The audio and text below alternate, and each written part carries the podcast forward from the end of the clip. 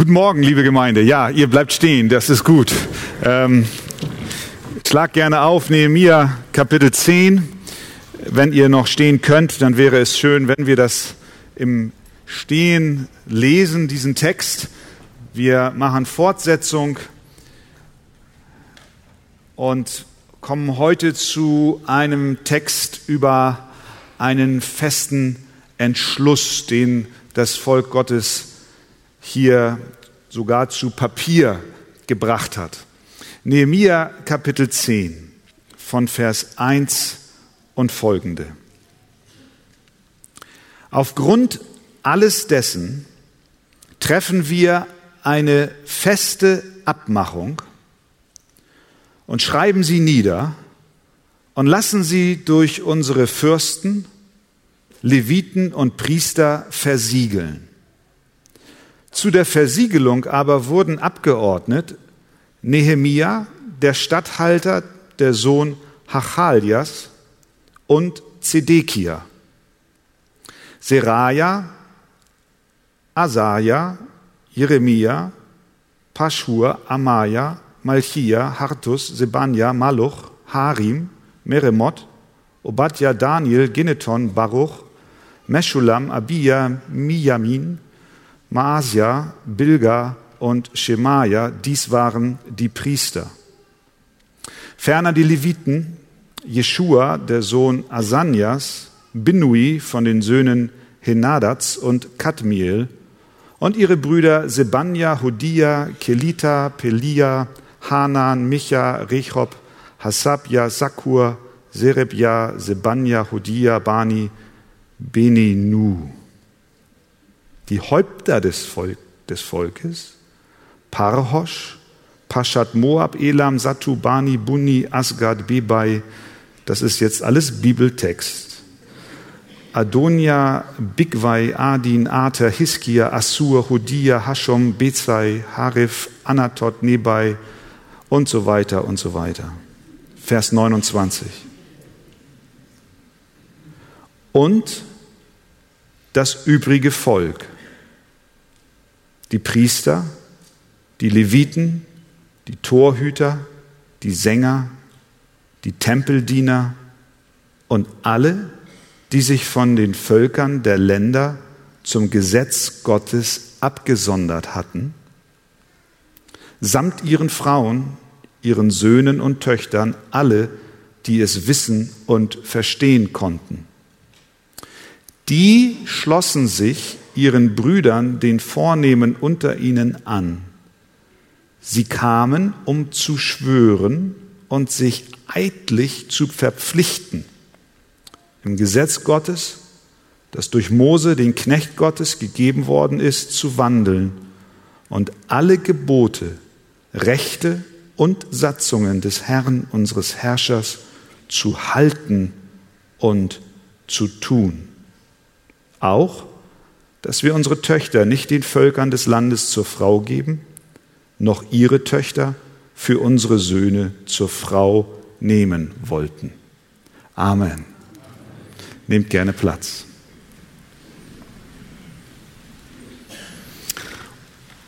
Um Kapitel 10 zu verstehen, müssen wir uns in Erinnerung rufen, was in Kapitel 8 und 9 geschehen war. In Jerusalem, nachdem der Wiederaufbau der Mauer abgeschlossen war, gab es eine Erweckung. Ein ganz neuer geistlicher Aufbruch. Der begann in Kapitel 8, als sich das ganze Volk auf einem Platz versammelte, wie ein Mann, und sie zu Esra sagten, hol das Buch das Gesetz Gottes, das er Mose gegeben hat. Und Esra tat es und er las von morgens bis mittags aus dem Gesetz des Mose vor. Die Leviten erklärten dem Volk, was dieser Text zu bedeuten hat. Sie legten die Schrift aus. Das traf die Herzen der Zuhörer so sehr, dass sie im selben Monat am 24. desselben Monats noch einmal zusammenkamen, und das berichtet uns Kapitel 9. Und sie taten Buße. Sie zogen sich Sackkleider an und sie beteten zu Gott. Und dort haben wir das längste im Alten Testament aufgezeichnete Gebet. Und in diesem Gebet taten sie Buße über ihre Sünden. Aber dabei ist es nicht geblieben. Das eine war Schritt Nummer eins, sie hörten das Wort. Zweitens war, sie taten Buße, aber dabei blieben sie nicht stehen. Und das ist eine Lektion für uns alle, auch heute. Denn viele Menschen sind zwar vom Wort Gottes berührt und weinen in einem Moment der inneren Bewegung auch über ihre Sünden, aber wir haben schon viele erlebt, die dann beim Amen aufstehen, rausgehen und so leben, als wäre nichts passiert. Sie empfinden wohl eine gewisse Trauer über ihre Schuld, bekennen auch ihr Elend und fühlen sich auch noch elend, sind durch das Wort Gottes herausgefordert, aber sie bleiben unverändert. Das ist nicht, was Gott will. Gott möchte nicht, dass wir bei so einem Gefühl stehen bleiben, sondern er will uns wirklich umkrempeln. Deswegen schreibt Jakobus im ersten Kapitel, Vers 22, seid Täter des Wortes und nicht bloß Hörer, die sich selbst betrügen. Und das ist, was wir hier in Kapitel 10 sehen. Israel. Die Menschen wollten nicht nur hören, sondern sie wollten auch tun, was Gott in seinem Gesetz sagt. Und deswegen kommt hier jetzt der dritte Schritt in dieser Erweckung nach dem Hören des Wortes und zweitens der Buße in Kapitel 9, hier in Kapitel 10 jetzt eine fester, ein fester Entschluss.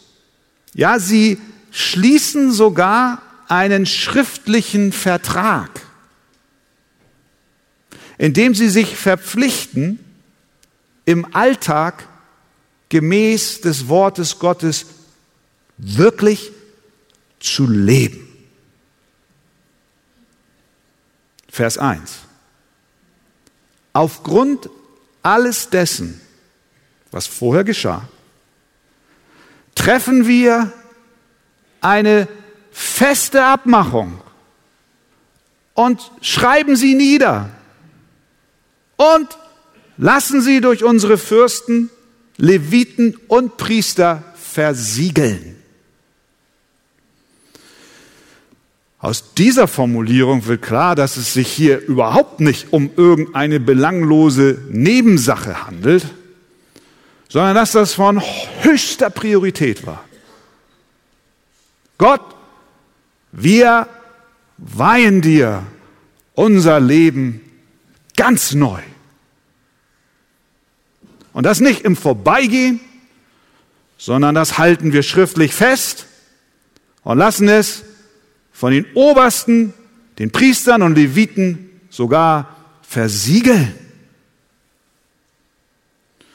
Und so kam es, und das sind die Namen, die wir gelesen haben.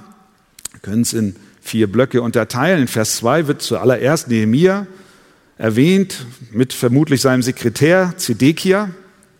Vers 3 bis 9 werden die Namen der Priester erwähnt, Anzahl 21, die das besiegelt haben dieses schriftliche Papier. Vers 10 bis 14 kommen die Namen, Anzahl 17 von den Leviten und dann von den Versen 15 bis 28 die Namen, 44 an der Zahl, von den Oberen des Volkes. Und diese alle vertraten insgesamt das ganze Volk, das wird dann in Vers 29 deutlich. Dort heißt es, und das übrige Volk, dann folgt eine Aufzählung, Vers 30, schlossen sich ihren Brüdern, den Vornehmen unter ihnen an. Es war also eine formale Verpflichtung, ein fester Entschluss, von nun ein an ein gottgeweihtes Leben zu führen. Dieser Entschluss ist auch in unserem Leben heute immer wieder neu von uns zu fassen. Im Laufe der Kirchengeschichte haben wir Berichte von Erweckungsbewegungen, wo ähnlich vorgegangen wurde. Zum Beispiel auf dem Höhepunkt der Erweckung im 18. Jahrhundert rief Jonathan Edwards am 16. März 1742 einen Tag des Fastens und des Gebets aus. George Marston schreibt darüber, Zitat, an diesem Tag traf sich die gesamte Gemeinde im Andachtshaus. In einer feierlichen Zeremonie standen alle, die älter als 14 Jahre waren, auf und stimmten dem Dokument zu. Nachdem sie sich auf Gottes Gnade beriefen, baten sie um Vergebung für ihre Verfehlungen und stimmten dann einer Liste von sorgsam ausgearbeiteten Versprechungen zu, die festhielten, wie sie fortan leben wollten. In dieser Liste damals waren Versprechungen aufgeführt, die den Umgang mit Nachbarn betrafen, die den Umgang mit Geld betrafen, die ihre Sprache betrafen, die auch ihren Charakter betrafen, wie sie mit ihrem Zorn und mit ihrem Neid umgehen. Das Dokument wandte sich auch an junge Leute, die mit ihrer Unterzeichnung versprachen, Zitat, dass wir strengstens allen Umgang vermeiden, der in uns Lüste erzeugt oder uns zu irgendeinem Verhalten verführt, durch das wir in Angst versetzt wären, wenn wir wüssten, dass wir in wenigen Stunden für unser Verhalten Rechenschaft vor Gott abgeben müssten. Erweckung im 18. Jahrhundert. Wir spüren den Ernst, der den Beteiligten hier zugrunde lag. Vermutlich hat Jonathan Edwards das hier aus Nehemiah 10 eine Resolution, ein Entschluss. Wir wollen unser Leben Gott weihen. Der Kern dessen, was Sie hier versprechen und die Basis, auf der Sie stehen, den finden wir in Vers 30. Sie kamen, heißt es dort, um zu schwören, und sich eidlich zu verpflichten, im Gesetz Gottes, das durch Mose, den Knecht Gottes gegeben worden ist, zu wandeln und alle Gebote, Rechte und Satzungen des Herrn, unseres Herrschers zu halten und zu tun. Und dann folgt eine Liste, eine Aufzählung ganz praktischer Felder, auf die sich dieser Entschluss dann im Alltag bezieht. Aber ich möchte an dieser Stelle auf etwas ganz Wichtiges hinweisen. Wir sehen, dass dieser Text auch an uns herantritt und uns herausfordert. Auch unser Leben ganz entschlossen und entschieden Gott hinzugeben. Aber wir müssen eins bedenken, dass wir hier nicht Äpfel mit Birnen vergleichen und irgendwie Dinge durcheinander werfen. Wir müssen daran denken, dass dieser Entschluss, diese Resolution, die Sie hier unterzeichnet haben, kein Bund der Werke war. Will sagen, Sie meinten nicht, Gott wir werden von nun an unser Bestes tun, um dich wohl zu stimmen. Sie sagen nicht, Gott, wir entscheiden uns jetzt, von heute an ein Leben nach deinen Geboten zu führen, damit du ein Auge zudrückst und unsere Sünden überdeckst. Das ist nicht ihr Denken. Woher weiß ich das? Nun, weil wir in Kapitel 9 das Bußgebet haben, was sie dort sprechen. Erinnern wir uns, wie sie vor Gott zerbrochen waren,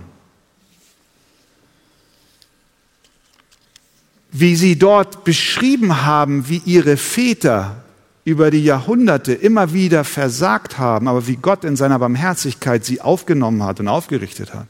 Und wie sie nicht nur über ihre Väter gesprochen haben, sondern wie sie sich selbst auch eingeschlossen haben in, in dieses Versagen und wie sie sich erinnert haben, dass Gott in seiner Barmherzigkeit ihnen aber Gnade erwiesen hat. Sie haben zum Beispiel gebetet in 9, Vers 1, Kapitel 9, Vers 31, aber nach deiner großen Barmherzigkeit, nachdem sie die, die, die Sünden der Väter aufgezählt haben, nach deiner großen Barmherzigkeit hast du sie nicht völlig vertilgt und sie nicht verlassen, denn du bist ein gnädiger und barmherziger Gott. In Vers 33 haben sie gebetet, du bist gerecht in allem, was über uns gekommen ist, denn du hast Treue bewiesen, wir aber sind gottlos gewesen. Das sind alles Dinge, die schon geschehen waren. Das heißt, ihr Versprechen, nun ein gehorsames Leben führen zu wollen, war kein Werk, mit dem sie Gott gnädig stimmen wollten, sondern ihr Gehorsam war Zeichen und Ausdruck ihres dankbaren Herzens für die Vergebung, die sie durch Gott und seine Gnade und Barmherzigkeit bereits empfangen haben. Es ist also keine Gesetzlichkeit, ihr Lieben, dass wir hier das nicht falsch verstehen. Der Ernst der Sache, den können wir nicht beiseite schieben und sagen, das ist ja gesetzlich. Jetzt soll man sich hier verpflichten, Gott zu folgen. Das sind ja Werke. Oh nein. Das ist die Folge eines veränderten Herzens. Und Gott ruft uns auf, gehorsam zu sein, unser Leben verändern zu lassen und wirklich nach seinen Geboten und Satzungen zu leben. Aber das auf Basis dessen, was Christus zuvor für uns getan hat. Denn auch dir und auch mir wurde aus Gnade vergeben. Und unsere Werke werden niemals ausreichen, um Gott gnädig zu stimmen. Denn er sagt, wem ich gnädig bin, dem bin ich gnädig. Und wessen ich mich erbarme, dessen erbarme ich mich. Israel also verpflichtete sich hier auf allen Gebieten des täglichen Lebens die Gebote Gottes zu halten. Und das schloss ihr Familienleben ein, das schloss ihr Liebesleben ein, das schloss ihre Finanzen ein, ihre Zeit und auch ihren Gottesdienst.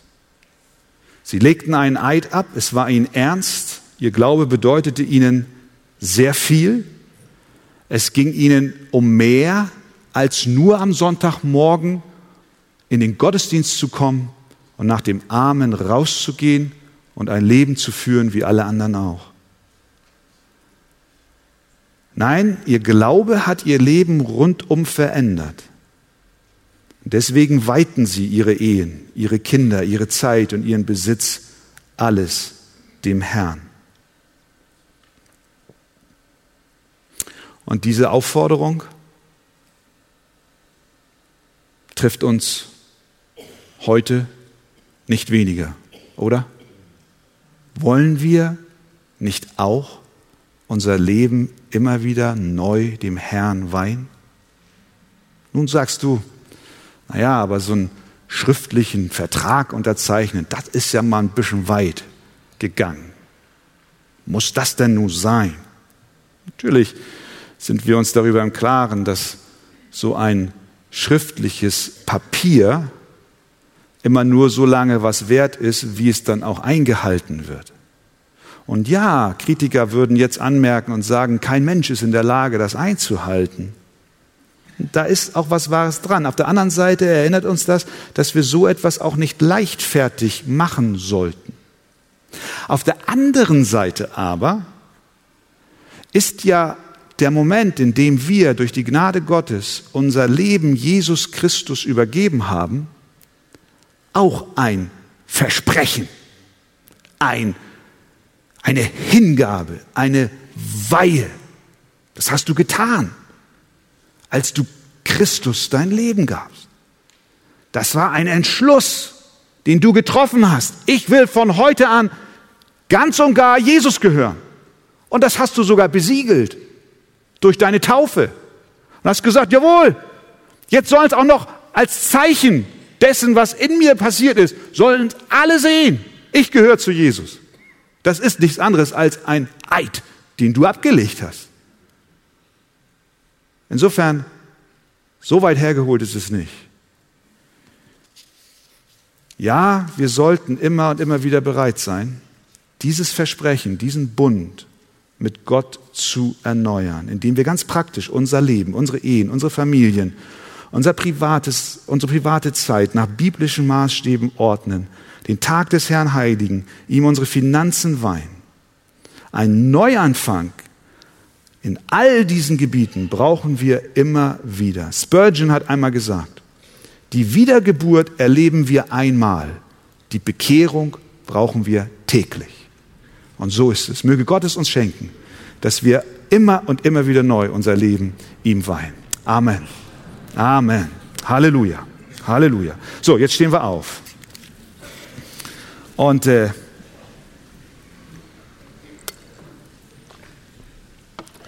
schauen uns nun an. Und ich werde nur einen Punkt aus der dann folgenden Liste herausgreifen, nur den ersten, weil es einfach zu schade ist, jetzt da rüber zu jagen und die ganzen praktischen Felder, auf die sich diese Weihe bezieht, zu, nur so am Rande zu berühren. Deswegen nur dieser eine Punkt, nämlich das Familienleben. Oder wir können auch sagen, biblische Partnerwahl. Wir lesen Nehemia Kapitel 10, Vers 29 bis 31.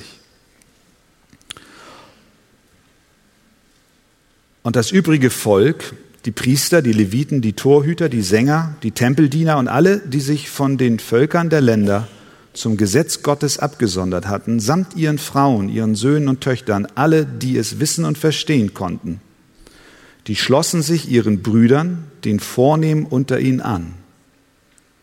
Sie kamen, um zu schwören und sich eidlich zu verpflichten, im Gesetz Gottes, das durch Mose, den Knecht Gottes, gegeben worden ist, zu wandeln und alle Gebote, Rechte und Satzungen des Herrn, unseres Herrschers, zu halten und zu tun. Auch dass wir unsere Töchter nicht den Völkern des Landes zur Frau geben, noch ihre Töchter für unsere Söhne zur Frau nehmen wollen. Amen. Nehmt Platz. Das Volk Israel wurde durch Gott und seinen Geist ganz neu erweckt. Sie taten Buße über ihre Sünden, aber Sie wollten nicht nur ein Lippenbekenntnis ablegen, sondern ihre Umkehr durch einen festen Entschluss besiegeln. Und deswegen unterzeichneten sie eine feste Abmachung, nach der sie die Gebote Gottes in ihrem täglichen Leben halten wollten. Solch ein Entschluss, der von ihnen formal unterzeichnet und besiegelt wurde, ist gut. Es ist nicht ein Werk, mit dem wir versuchen, Gott wohlzustimmen, sondern Ergebnis der Gnade Gottes im Leben eines Christen. Wie sah nun diese feste Abmachung konkret aus? Das ist ja eine Frage, die sich auch Menschen stellen, mit denen du zu tun hast. Die kommen im Gespräch mit dir irgendwann zu dem Punkt, an dem sie sagen, du erzählst doch immer, dass du sonntags in die Kirche gehst und du meinst oder du versuchst mir zu erklären, du bist ein Christ. Was heißt das eigentlich konkret? Woran kann ich denn das erkennen? Nun, für das Volk Israel stand auf der Liste der Bereiche, die sie Gott weihen, an oberster Stelle die Familie. Nehemia schreibt, wir haben uns verpflichtet, Vers 31, dass wir unsere Töchter nicht den Völkern des Landes zur Frau geben, noch ihre Töchter für unsere Söhne zur Frau nehmen wollten. Das heißt, sie setzen ganz nach oben das Familienleben, ganz spezifisch die Frage, wem bringe ich zum Altar, wenn meine Tochter heiratet oder mein Sohn heiratet. Die Familie und Fragen der Familie sind für sie sehr wichtig. Und wir wissen heute ja auch, dass Familie die Basis und, wie wir so schön sagen, die Keimzelle der Gesellschaft ist. Jemand wies einmal darauf hin, dass alle großen sozialen Einrichtungen in der Welt, in der wir leben, letztlich ihren Ursprung in der Familie haben. Nehmen wir zum Beispiel die Schule. Bevor es irgendeine Schule gab, wurden Kinder in den Familien unterrichtet. Die Schule verdankt letztlich ihre Existenz der Familie. Denn dort wurden Kinder angelernt, in den Beruf hineingeführt. Da wurde Wissen vermittelt. Auch Krankenhäuser haben eigentlich ihren Ursprung in der Familie. Denn bevor es irgendein Krankenhaus gab, wurden Kranke und Sterbende in der Familie begleitet und betreut. Wenn Familien gesund sind, dann ist auch eine Gesellschaft gesund oder kann gesund sein. Andersherum gilt das Gleiche. Kranken die Familien, wird auch die Gesellschaft leiden. Das ist auch der Grund, warum Familie eine so hohe Bedeutung hat bei revolutionären Bewegungen, die die Meinung oder das Klima in einer Gesellschaft aktiv ändern wollen. Das geht nie, ohne dass die Familie auch mit involviert wird. Das haben die Kommunisten beherrscht wie kaum jemand anders. Man hat versucht, die Ideologie unbedingt in die Familien hineinzubringen. Man hat Eltern gegen ihre Kinder aufgewiegelt, ja man hat sogar Kinder ihren Eltern weggenommen, um sie zu beeinflussen. Weil man ganz genau weiß, dass die Familie eine in sich so starke Einheit ist, die es unbedingt zu schwächen gilt, wenn man seine eigenen Ziele verfolgen will. Das wiederum sollte uns zu bedenken geben, dass Christen das biblische Familienbild unbedingt verteidigen sollten. Besonders in diesen Tagen, in denen Zeitgenossen mit allen Mitteln versuchen, gesunde Familienstrukturen zu unterwandern. Wir sollten uns die Frage stellen, inwiefern werden mir meine Kinder genommen und inwiefern lasse ich zu, dass gesellschaftliche Strömungen und moderner Zeitgeist das Denken von meinen Kindern beeinflussen darf. Israel hat hier, als es um den Entschluss geht, wirklich voller Hingabe Gott zu folgen, das Thema Familie ganz nach oben gesetzt. Sie versprachen, ihre Kinder nicht mit Partnern aus den Völkern um sie herum zu verheiraten. Nun, das wirft natürlich eine Frage auf und die stellst du dir vermutlich sofort jetzt gerade. Ja, ist das nicht rassistisch? Nein, ist es nicht. Denn es geht hier nicht um ethnische Fragen und ethnische Hintergründe, Juden haben auch in der Bibel immer wieder Menschen auch anderer Herkunft geheiratet. Denken wir zum Beispiel an Ruth, die Moabiterin. Sie heiratete Boas. Da ging es nicht um die Frage, oh, du kommst aus Moab, bist eine Moabiterin, deswegen können wir euch nicht verheiraten, Nein, was hat Ruth gesagt? Dein Gott ist mein Gott und mein Gott ist dein Gott. Sie hat sich bekannt zum Gott Israels. Für die Heirat kein Problem. Es geht hier also nicht und ging hier nicht um eine ethnische Trennung der Juden von Menschen anderer Völker oder anderer Stämme. Das muss ganz klar gesagt werden. Aber Ein gläubiger Jude wusste von der Einzigartigkeit und Alleinstellung Gottes. Denn es heißt in 5. Mose 6 unmissverständlich, höre Israel, der Herr ist unser Gott, der Herr allein. Das war Basis ihres Glaubens, Denkens und Lebens. Und das ist Basis unseres Glaubens, unseres Denkens und unseres Lebens. Es gibt nur einen wahren Gott, den Gott der Bibel, der Gott Abrahams, Isaaks und Jakobs. Er allein ist Herr. Und das ist die Frage, um die es geht.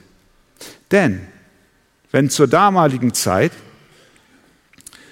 zwei Menschen sich verheiratet haben und jeweils eine andere Religion hatten, dann brachten sie ihre Götzen mit in den neuen Ehestand.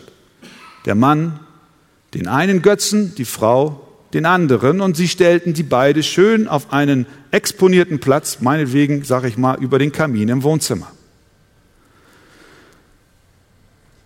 Aber Gott hat das unmissverständlich seinem Volk verboten. Deswegen sagt er in 5. Mose, hüte dich davor, sagt er zu Israel, einen Bund zu schließen mit den Einwohnern des Landes, in das du kommst, damit sie dir nicht zum Fallstrick werden in deiner Mitte.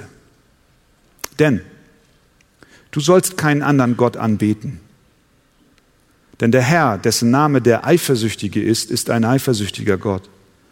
Dass du nicht etwa einen Bund schließt mit den Einwohnern des Landes und deinen Söhnen, ihre Töchter zu Frauen nimmst und ihre Töchter dann ihren Göttern nachhuren und deine Söhne verführen, dass sie auch ihren Göttern nachhuren.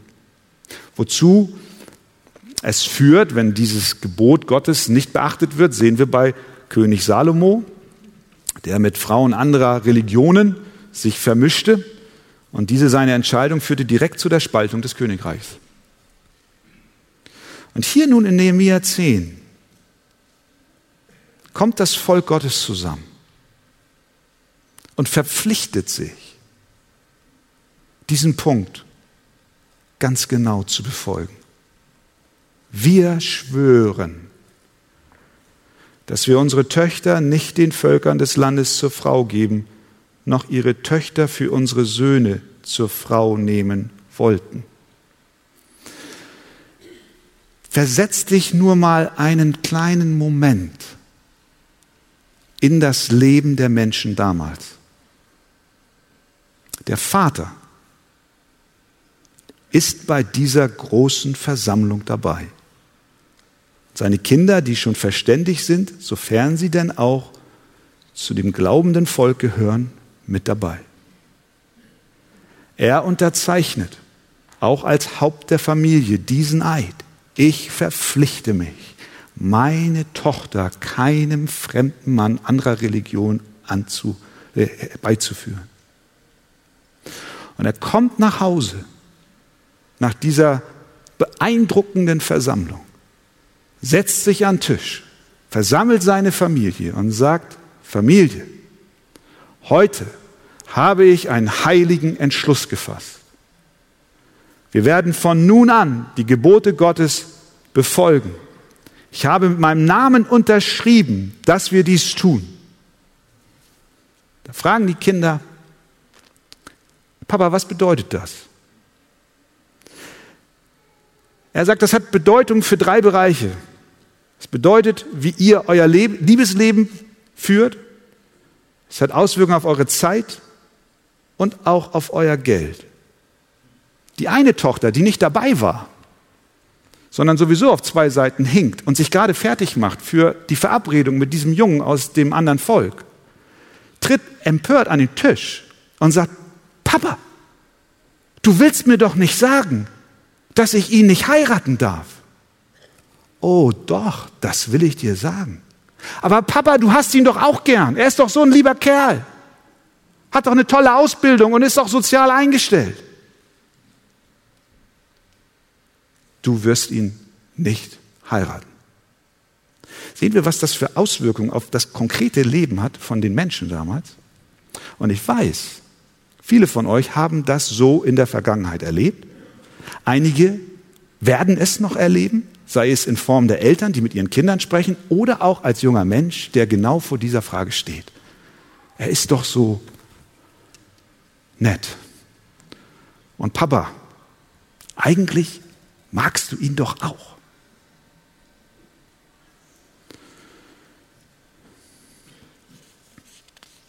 Diese Regelung hat nicht nur Bedeutung für Israel damals, sondern auch für uns im Neuen Testament. Es ist nicht ein Gebot aus alten Zeiten, sondern Paulus bekräftigt es. Er schreibt in 2. Korinther 6, Vers 14 bis 15.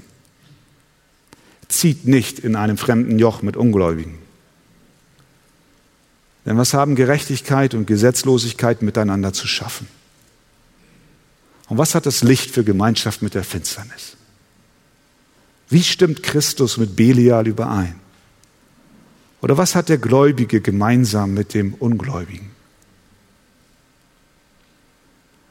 Er spricht von einem Joch. Ein Joch wurde Tieren auferlegt, um Felder zu bearbeiten. Zwei Ochsen wurden zum Beispiel in ein selbes Joch eingespannt, um zu pflügen. Das Joch steht für eine enge Verbindung, eine enge Partnerschaft. Zweifelsohne ist die Ehe damit eingeschlossen. Wenn sie gelingen soll, dann müssen die grundlegenden Interessen beider Partner übereinstimmen.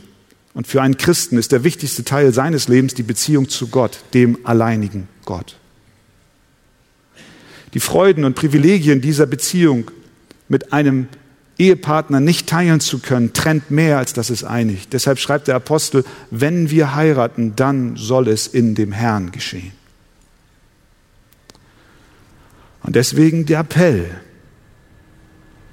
an alle von uns, egal auf welcher Seite wir stehen, sei es, dass wir Eltern sind, sei es, dass wir selbst betroffen sind, weil wir jung sind und nach einem Partner so sehnsüchtig Ausschau halten, Sei es, dass wir Mitglieder der Gemeinde sind und wir im Gespräch mit Geschwistern hören, wie sie sich einem Menschen nähern, der nicht zum Volk Gottes gehört.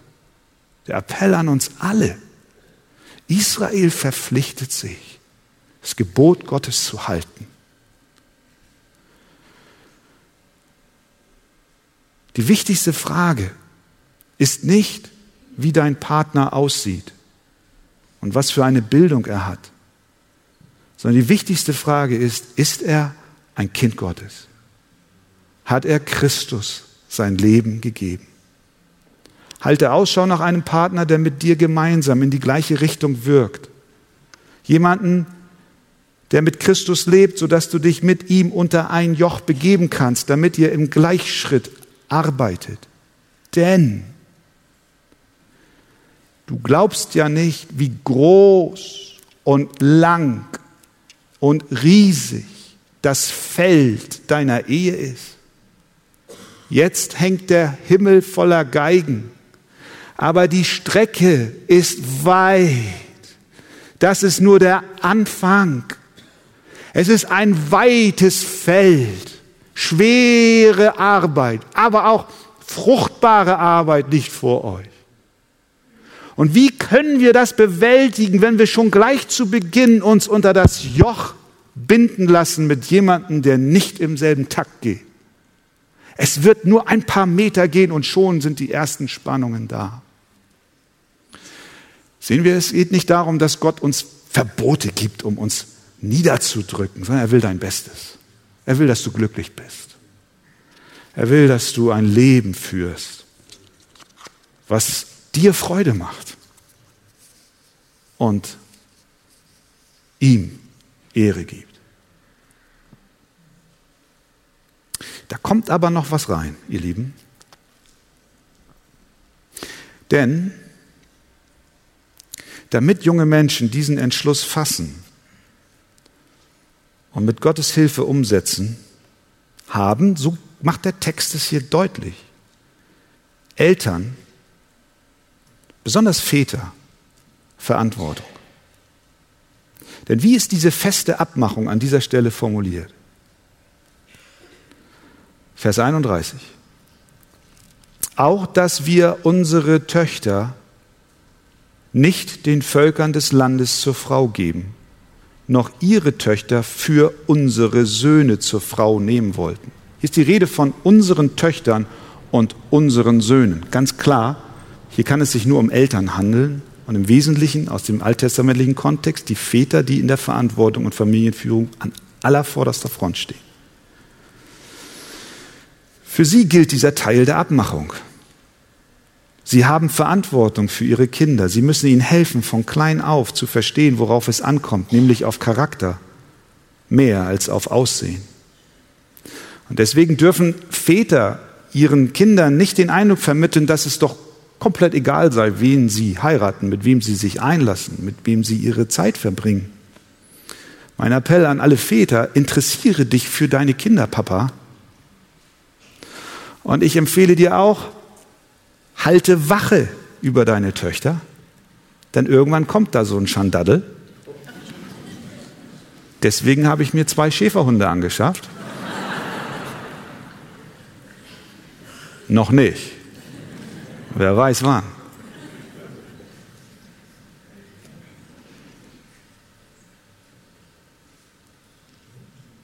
Wir sollten in den Familien offene Gespräche darüber führen mit den Kindern. Wirklich mit ihnen gehen. Nicht mit der Drohkeule kommen, wenn du, dann du, sondern ihnen zeigen, was das gute Gebot Gottes für sie bedeuten darf. Wenn das Wort Gottes Wurzeln in den Herzen unserer Kinder schlägt und auch in uns, dann wird das auch unser Verhalten beeinflussen, auch das, was wir unseren Kindern weitergeben. Deswegen müssen wir sie lieben, sie geistlich nähren, sie individuell behandeln und uns wirklich interessieren für sie. Und bei all dem bin ich mir 100% im Klaren, kann das nur funktionieren, wenn Gott seine Gnade dazu schenkt. Denn wenn der Herr nicht das Haus baut, so arbeiten umsonst die daran bauen, so erziehen umsonst die erziehen, so coachen umsonst die coachen. Und wenn der Herr nicht die Stadt behütet, so wacht der Wächter umsonst.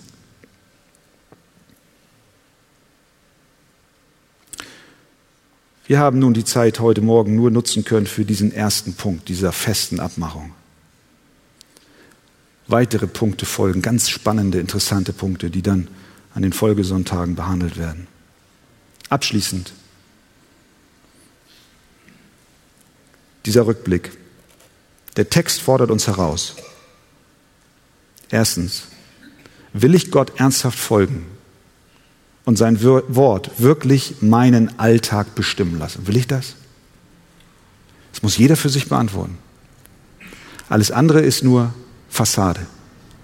Bin ich bereit, mein Leben wirklich Gott zu weihen?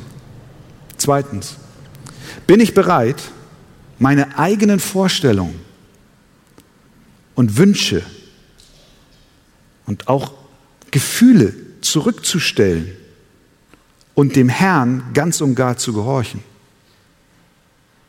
Dann stellt sich übrigens ein sehr gutes Gefühl ein, nämlich tiefste Zufriedenheit und Freude. Bin ich bereit, all diese Wünsche dem Gebot Gottes unterzuordnen? Dritte Frage. Glaube ich, dass darauf Segen liegt?